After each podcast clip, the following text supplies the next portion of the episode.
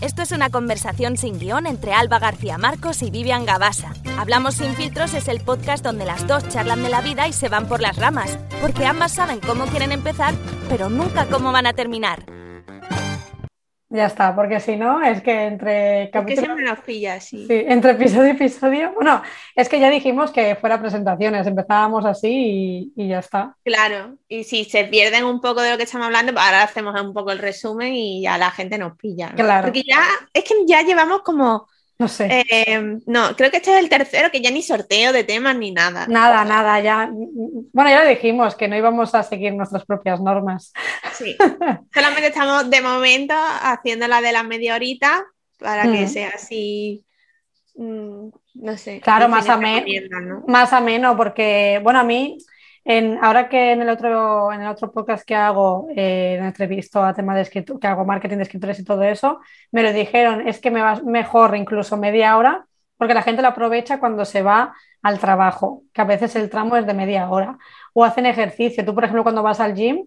Pues claro, yo cuando corro en la cinta es cuando lo, lo, pongo. Entonces, ¿qué pasa? Es cierto que algunos podcasts que yo sigo son largos. Hmm. Si es de una hora, justo me da para dos sesiones. Lo dejo por la mitad, que luego me da coraje. Si estoy muy enganchada, me da coraje, pero bueno, para dos sesiones. Pero como sea de 40 minutos, por ejemplo, me da mucho coraje porque es más largo de lo que yo corro. Claro. Y, pero claro, ya después no me da por una segunda sesión porque a lo mejor lo que me quedan son 10 minutillos o así. Claro. Entonces, 30 minutos, perfecto. Por eso yo creo que es un tiempo que está bastante bien, no se hace pesado, también queda un poco con las ganas para, el, siguiente. para el siguiente. Y lo que estábamos hablando, Alba y yo, ahora fuera de micros, que nos hemos embalado también otra vez, es el tema de las pensiones. A mí es mm. un tema que me preocupa mucho. O sea, a lo mejor hay gente, bueno, yo la verdad hace años no pensaba en esto. Pero sí que es verdad que ahora, eh, hace relativamente poco, me he metido más en el tema de, eh, porque claro, cuando yo me jubile, es que no va a haber pensiones, al menos en España. En otros países que a lo mejor nos están escuchando desde otros países, yo no sé cómo funcionará, funcionará eso, pero mm, yo refiriéndome en el tema de España, eh, cuando llegue ese momento, como no tenga algo, eh, un plan de ahorros, tenga alguna cosa hecha, vamos, mm, voy a morir. Pero yo y, toda la población, quiero decir, eh, ya mis padres que aún llegarán, pero lo que es nuestra generación y demás, y, la que, y las que vienen, ya suerte.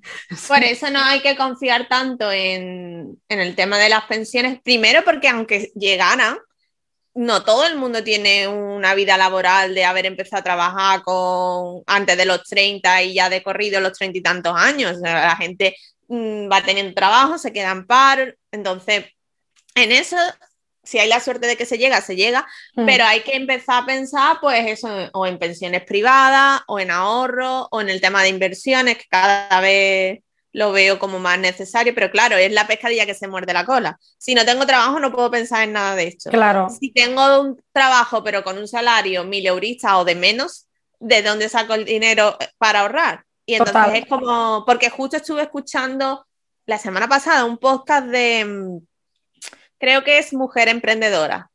Y entonces era justo de la invitada, era de todo el tema financiero, de inversiones y tal.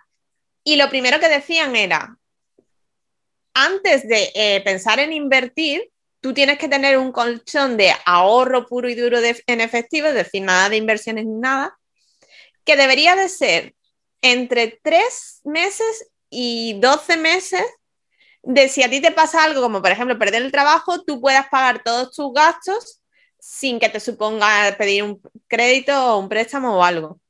Entonces estamos hablando ya de un ahorro considerable, poniéndote un salario de 1.000 euros, que tienes que tener ahorrado entre 3.000 y 12.000 euros antes de plantearte cualquier tipo de inversión. Es que, es que sería lo más inteligente, porque lo que suele pasar es, ah, yo quiero invertir, pues invierto de un dinero que a lo mejor eh, no te está dando la vida y vas ahogado. ¿Sabes? Porque, claro, esto pasa muchas veces, incluso cuando tú pides un préstamo, te hacen como un estudio en tema de porcentajes, a ver si realmente tú estás capacitado para eh, bueno, ser solvente, ¿no? Y poder pagar esto, porque claro, a lo mejor lo que tú dices, ¿no? Eres mil eurista y pides un préstamo, pues, eh, de una cantidad al mes que es bastante alta. Te hacen el porcentaje este de riesgo a ver si puedes o no, porque al final es esto. Lo que no se puede ser, lo que, no se puede hacer es vivir así, con hasta el agua hasta el cuello, porque la verdad se pasa fatal. Es que, es que es horrible. Todo esto suponiendo que se tiene un trabajo mejor o peor. Claro. Pero luego es que imprevistos hay de todo tipo, desde que se te rompa el coche, por supuesto perder el trabajo, que es el, peor de todo, em, tener que pagar una multa que no te espera, o sea que eh, tener ese colchón es lo más lógico, pero claro, llegar hasta ese colchón, pues ya de por sí es difícil, porque al final es eso, privarte de muchas cosas eh, y, y cambiar la mentalidad, porque yo creo que es súper necesario que en el colegio ya se enseñen estas cosas desde pequeña, como el valor del ahorro. Por eso yo, por ejemplo, era de las que yo tenía de pequeña paga. Y había otros niños, pues que no, que sus padres, pues cuando querían salir, pues les pagaban, yo qué sé, el cine o, el McDonald's y ya está. Pero yo creo que es bueno tener paga porque así eh, desde niños aprendemos a tener prioridades. Tú qué prefieres, ah, evidentemente la paga no te va a dar para todo, pues tienes que elegir qué prefieres, ir al cine o ir a cenar, comprarte esto que sabes que durante X semanas tienes que guardar la paga, o, y esa mentalidad desde pequeño, no la asignatura de economía en bachillerato, porque sí, de verdad, aparte es que no me gustó nada ¿eh? esa, esa asignatura. tengo una anécdota, una anécdota. A ver, con la, con la asignatura de economía. A mí me encantaba, tengo que decir. Era una de mis asignaturas favoritas. Entonces, claro, yo iba súper confiada en, selectividad con economía, que era como, aparte era el primer examen, creo que tuve, sí, sí, creo que el primero o del primer día. Y yo iba súper confiada con el temario y de repente, bueno, pasaron dos cosas que a nosotros el profesor que tuvimos de economía nunca nos enseñó la parte de problemas. O sea, nosotros no sabíamos que en selectividad había problemas. Solamente habíamos estudiado la parte teórica. Vale, Pero bueno, eso fue culpa del profesor, no fue culpa nuestra. ¿Qué pasa? Que todos los exámenes de selectividad era un folio, entonces una carilla era la opción A y la otra carilla era la sí, es verdad, no me acordaba. Excepto en economía. ¿Qué pasa en economía? Que como también tenía los problemas, era una hoja que se abría en forma de libro. Entonces, cuando, imagínate una cuartilla que se abre, ¿no? Como un libro. Entonces, eh, tienes la, la, opción A, lo abres, continúa la opción A, y luego empieza la opción B y al cerrarlo termina la opción B. ¿Qué pasó? Porque yo hice la mitad de las dos opciones. No. Lo que yo lloré, el mar de lágrimas que yo lloré, porque claro, yo veía a la gente súper apurada, claro, yo hice, hice así, y es que no sé ni cómo lo hice, porque en el momento, luego lo pensé y dice, pero vamos a ver cómo podía hacer esta ya que, es que no yo, veía yo veía a la gente tan agobiada, claro, estaban agobiados con la parte de los problemas que no tenían ninguna ni idea. Y yo terminé tan rápido, pero claro, yo siempre he sido de terminar muy bullita en los exámenes, yo siempre era de las primeras en terminar, entonces tampoco me pareció tan raro mm. Terminar tan pronto. Y luego mm, estaba tan confiada que tampoco yo digo, bueno, pues sabrán agobiar porque ah, no se sabrán alguna parte, ¿vale? Y resulta.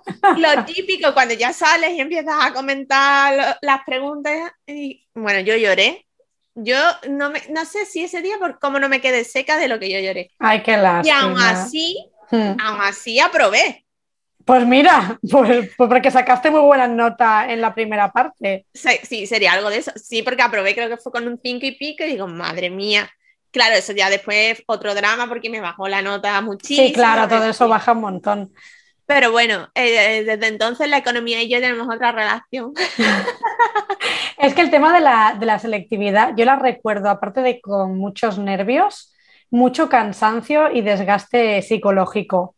En el sentido de, me acuerdo que eran, si no recuerdo mal, tres días, me parece o algo así. Sí, creo que eran tres días. Y es que yo me acuerdo que no dormía, o sea, casi, o sea, eh, y estudiando, y, al final que es que tenía ya la, cabeza saturada, que no me entraba ya nada. Yo lo único que quería era hacer los exámenes y, ya está, porque vas con la yo no dormía por los nervios. Mm. Pero es cierto que yo no era de las de hasta el último momento repasando y eso mm. porque, mm, porque lo tenía bastante seguro, pero claro, esos nervios, después lo de economía me pasó el primer día, claro, yo ya iba acojonada los otros dos días con los otros exámenes.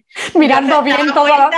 daba vuelta y mira que el resto eran solo una hoja, pero yo daba vuelta por todos lados y, y aparte selectividad para mí fue muy rara porque me pasó eso en economía, Luego, que se supone que mi asignatura estrella era lengua y literatura, porque yo soy de, bueno, hice letras mixtas, ciencias sociales, pero vamos, siempre me he considerado. ¿No hiciste historia del arte? No. Yo sí, era mi, asignatura favorita. Es que no la teníamos, porque mm. nosotros no teníamos el bachillerato de humanidades, entonces las optativas de humanidades tampoco teníamos todas para elegir. Vale. Y lengua y literatura después aprobé con un notable. Y después en matemáticas, que yo odiaba las matemáticas con todo mi ser, saqué un 9,9. Ah, sí, me lo contaste. Creo que lo contaste en uno de los episodios o me lo contaste fuera de micro, no me acuerdo. No sé, pero bueno, así que mi selectividad fue un poco extraña. Mm. Yo los exámenes que más he disfrutado eh, fueron los de la carrera que hice de investigación privada. Buah, que es que, es que, no es carrera como tal, es un grado eh, que es homologado y tal por el tema de, los detectives y todo esto, pero mola un montón ya no porque te dediques, sino por la experiencia. Porque hay cada asignatura más chula, a ti te encantaría. A ti yo es que no sabía que eso existía. Cuando tú me lo contaste, yo flipé. Digo, yo a saber que eso existe, yo me quedo ahí.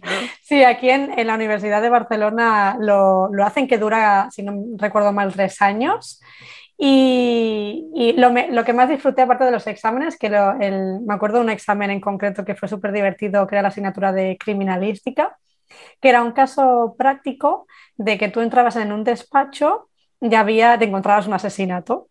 Y entonces te encontrabas a un cadáver en el asiento, eh, pues que le habían disparado, todo revuelto y tal, y te describía cómo veías tú, como si fuera un juego, pues todo el tema del despacho como veías los papeles por el suelo, una mancha de sangre de eh, X eh, formato, tamaño, para que, porque tú se supone que habías estudiado que depende cómo caiga la sangre en el suelo, claro. salpica de una manera o de otra, o depende de dónde ha sido el disparo, de una manera o de otra. ¿no? Todo esto eh, lo, estudias en la, asignatura y es muy guay. Y, eso, buah, yo me lo pasaba, es súper creativo porque al final es de darle al coco, ¿no? Y decir, vale, si está así puesto el, cadáver y tal, y esto está así, pues puede ser, entonces tú vas suponiendo y lo, y lo vas redactando. Es que tú con toda esa experiencia, madre mía, tú deberías haber escrito un thriller ya. Ya, ya, ya, ya, ya, ya, me lo dijiste en su día. Bueno, porque mejor documentado que eso, sí. Y, la, y la, una de las prácticas que hay que hacer al final de, del grado, eh, creo que te lo conté en su día, era hacer un seguimiento a una persona. ¿Real?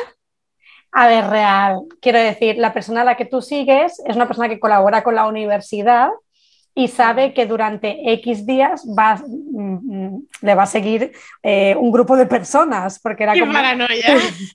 éramos como cuatro o cinco, no me acuerdo bien, pero claro, eh, lo tienen que avisar por el simple hecho de que imagínate que esa persona es una ermitaña que no sale de su casa en tres o cuatro días, pues vaya mierda de, trabajo voy a hacer.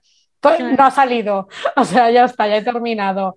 Entonces tiene que hacer un poco el paripé, ¿no? Esta persona y dice, bueno, pues voy a bajar a comprar aquí, ahora me voy al gimnasio, ah, no sé qué. Y recuerdo un, día que se metió pues en, supongo que sería su gimnasio habitual, hacer ejercicio durante eh, una hora y uno de los del grupo se metió en el gimnasio para pedir que le enseñaran las instalaciones. Totalmente metido, Totalmente, fue buenísimo. Y, y, entonces lo vio que estaba dentro. todo eso luego lo apuntamos en el trabajo porque había que poner a tal hora. Ah, era un trabajo en grupo. Sí, hemos visto al individuo entrando en el gimnasio tal, de la calle tal, y entonces luego tenías que hacer como un mapa de la zona y hacer el recorrido. Eh, molaba muchísimo, molaba muchísimo. Qué guay. Sí, sí. Ahí te enseñaban cosas tipo, si tienes que seguir a alguien, nunca le sigas en la misma calle en línea recta. O sea, nunca, porque se ve que tenemos como eh, eh, un instinto en la parte primaria del, más primitiva del cerebro, donde cuando, o sea, donde nosotros sentimos como una sensación de que alguien nos mira si tenemos a alguien detrás, detrás. y nos mira la nuca. Es como un instinto que, no, se sabe muy bien, que viene de, hace miles y miles y miles de años que lo tenemos. Entonces los detectives cuando siguen a alguien lo que hacen es seguirlo desde la acera paralela y nunca desde, desde la misma acera, desde atrás, ¿no? Para que no tenga estas personas tengan la sensación de girarse de hay alguien que me está siguiendo y tal. Que yo siempre lo hago. a lo mejor algún ruido a, lo mejor algo, yo siempre me giro para quedarme con la cara digo bueno si esto me está siguiendo o algo ya sé que la cara te la he visto no aparte que y que luego a lo mejor veas a una misma persona claro imagínate tú ver a una misma persona eh, durante el día dos o tres veces. A mí eso me entraría una paranoia tienes que tener un es que cuidado. yo creo yo es que sinceramente creo que si yo no tuviera que trabajar yo estudiaría eso. Pero nada más que por, el placer de, estudiar. Pero ya te digo que tienes que estar en buena forma, ¿eh? porque yo me acuerdo que teníamos que casi correr a veces, porque claro, tienes que guardar un poco la distancia y cuando giraba la esquina, claro, ya puedes estar corriendo como, o sea, yo literal, o sea, lo pasaba fatal. Y, y luego también, claro, en el tema de, imagínate, que coge una moto ya puede ser. Eso te iba a decir, digo, y persecución en coche. O... Claro, o, claro, todo eso tienes que mantener la distancia, siempre utilizar eh, coches o motos que no llamen mucho la atención. Y luego, cuando a lo mejor, eh, imagínate, entra a una cafetería o algo y tú también entras, pagar antes. No pagues luego, porque si no, claro, se te va el tío, te tienes que pagar y ya lo pierdes. buenísimo. Esto es buenísimo. Claro, entonces, detalles que son, que tú te los cuentas ahora y dices, vale, sí, en verdad, es que luego tiene si no sentido. tiene sentido, que son absurdos, pero en verdad tienen sentido, porque es cuestión de segundos de que esa persona, claro, y mucha gente va con su empanada, pueden tener una rutina, pero hay gente que no tiene ninguna rutina. ¿no? Y entonces lo que también se hace mucho mm, en tema de seguros. la típica gente que coge la baja porque, ay, sí, me he dislocado algo, estoy cojo. Claro, claro que eso es más aburrido. Sí, eso es más aburrido. Luego están los típicos de eh, infidelidad, ¿no? Eh, sí. Eh, eso imagínate. Eso que al hotel o a la casa del amante y ahora que tienes que esperar abajo hasta que salga. Y con las fotos, claro, teníamos que hacer fotos y todo, eso es buenísimo también. Y es que yo, ya me veo, yo ya me veo ahí, vamos.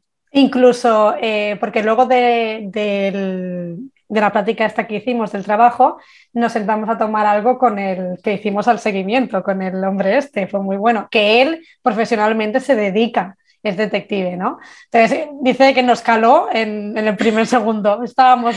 Bueno, y aparte, si ya está sobre aviso de que lo van a seguir. Claro, claro. Es que encima, eh, imagínate eh, que nos sentamos en una parada de autobús enfrente de la otra calle donde vivía, es que de verdad. Además que ibais los cuatro juntos. Sí. luego, tiempo. No, luego nos separamos. Luego ya hacíamos como. Pero al principio sí, porque también estás un poco verde ¿Sabes? Lo típico de qué hacemos, no sé qué. Y cuando salía del portal, ya sale, ya sale, ya sale. Entonces ya era como. era súper divertido. Yo, por favor, yo, tengo que estudiar eso en algún momento de mi vida. Sí, y luego hay, hay, lo que te iba a decir, luego hay movidas más tipo, por ejemplo, lo que nos contó él, que a lo mejor te venían unos padres, por ejemplo, le había pasado él a una vez que, que le vinieron unos padres y le querían contratar los servicios de que siguieran a, a su hija, que sospechaban de que cada noche iba al casino, eh, que sí, sí, sí, y se ve que el detective, la chica salía con ropa de casa normal, luego se cambiaba no sé dónde y se ponía como súper eh, pues maquillada con un vestidazo, tal, unos taconazos y con una amiga, se iban toda la noche a, a un casino, no recuerdo si era aquí de Barcelona o de otra localidad, y, claro, tenían que hacer el informe y luego los padres, pues imagínate, ¿sabes? Pero para empezar, la niña que era menor. Sí, era menor. ¿Y podía entrar en el casino? Claro, no sé cómo, cómo hacían esto, no tengo, ahí ya me, me, me, pillas, pero sí, era menor y por eso contrataron los servicios y entonces descubrieron todo el pastel. Claro, y, quién, y claro, tú siendo una menor, vale, que estás haciendo eso, pero nunca te imaginarías que a lo mejor tus padres van a contratar los servicios de un detective. Claro, porque yo lo que más siempre uno piensa, pues el tema de infidelidad, el de los seguros, o también yo lo, he visto que los han contratado eh, tú sabes que en los colegios públicos, para conseguir plaza va por puntos. Sí. Entonces muchos padres mienten en el domicilio, ponen que otro domicilio y tal para conseguir la plaza. Y yo sí que he visto de padres que han contratado a, detectives para que investiguen a esos padres de realmente. ¿Qué hablas? No sabía eso. claro, porque eh, el engaño, el mayor suele estar, porque una de las cosas que creo que da más puntos es la cercanía. Sí. Entonces los empadronan, si algún familiar o la abuela o algo vive cerca, los empadronan con la abuela, pero realmente el niño no vive ahí, el niño vive con sus padres. Claro, claro, ostras. Bueno, es que hay que dar timaña para eh, tipo becas, incluso exámenes, que pagas a un tío o una tía para que te haga el examen. Que yo estas cosas, no sé, luego en tema, porque yo recuerdo que cuando eh, hice la selectividad, o exámenes también como por ejemplo el de conducir, te piden el DNI y te miran la cara. Claro, lo que hacen es falsificar la documentación. También, ¿no? Porque si no, imposible. claro, porque si falsificas el DNI con todos los datos de la persona que tiene que hacer el examen, pero le pones la foto de la persona que va a ir a hacerlo, pues ya está. Pues te debe salir por una pasta, ¿eh? hay que tener ganas de jugársela. ¿eh? Jugársela y, eso, y que no creo que sea barato, porque eh, tienes que pagar primero que esta persona te haga los exámenes y con la seguridad de que te los apruebe. Y, luego eh, el tema de la falsificación de documentos, que también será un plus, que no creo que sea mm, y que es ilegal, o sea, que, Obviamente, de que si te pillan te puede caer la mortal, ¿no? Ya, ya, no se habrán pillado a mucha gente haciendo eso, la verdad. O, los gemelos idénticos, eso sí se ir cambiando. Qué bueno eso, eso es buena. Lo que pasa es que uno de los dos tiene que ser buen estudiante, si no. Claro, claro, claro. Sí, porque si no lo, llevan, lo llevan claro. Qué gracia, esto de, los gemelos o gemelas me hace gracia porque eh, me acuerdo en el, en el cole que había unos que eran. A ver, siempre son, son iguales, pero siempre hay algún común rasgo que tú los diferencias. O sea, a mí esas historias que luego me contaron una vez de que una, claro, te hablo de mi instituto, que eran eh, una que estaba saliendo con uno de ellos, pues resulta que decían que se había confundido de hermano y sabía, lo típico y se había liado con el otro. A ver. A, ver, lo que pasa es que cuando son idénticos, idénticos, que hay pocos, pero los hay. Tú puedes encontrar esa pequeña diferencia que tú dices cuando los ves juntos. Bueno, sí, pero quiero decir. Porque no, no son cosas a lo mejor evidentes de uno tiene un lunar y el otro no. A lo mejor es uno tiene el ojo un poquito más grande que el otro, que hay, la diferencia se ve cuando no están juntos, pero cuando eh, solo ves a uno, ahora sé cuál era. ¿Cómo comparas el, el ojo es ¿Quién, más grande que ¿quién es mi novio de los dos, no? ¿Tú o tú?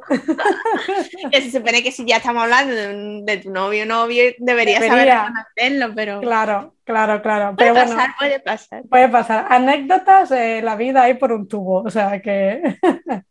Y los que se la inventan para la excusa. También, también. Bueno, es que lo del tema de la excusa, porque claro, luego eh, cuando me lo contaron, el típico salseo este de barrio, ¿no? Que te explican del cole, pues sí, salía, fulanito salía con fulanita, no sé qué, tal.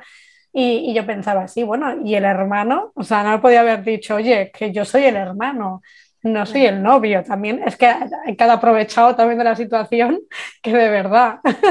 Claro, también nosotros damos por hecho que son hermanos y se llevan bien, pero es que a lo mejor se llevan a ah. matar y, claro. y se están puteando el uno al otro. Qué heavy eso, ¿eh? Yo he visto muchas telenovelas. Sí, sí, no, pero al final es verdad, es lo que tú dices. Hay familias que se llevan súper bien, pero hay familias que no se soportan y que, bueno, eh, les ha tocado porque la familia no las coges, es la que te toca y, es lo que hay, a veces atentos, no te llevas bien. Atentos a este tema, que mm. también traeremos un podcast sobre lo que vamos a aprender en breve, ¡Ah! Vivian y yo, sobre patrones familiares. Que yo ya le estaba preguntando a mis padres por los nombres de mis abuelos y lo primero que me preguntan, pero bueno, ¿tú para qué quieres esto? Me preguntan ponte a explicar que, pues eso, que vamos a asistir a unas conferencias donde vamos a aprender sobre patrones familiares, que al final, todavía no, no hemos ido, ¿eh? que al final resulta que lo que nosotros nos llamamos la curiosidad, que es cuando comparas tu nombre con el de tus padres, tus abuelos, se descubren muchas cosas.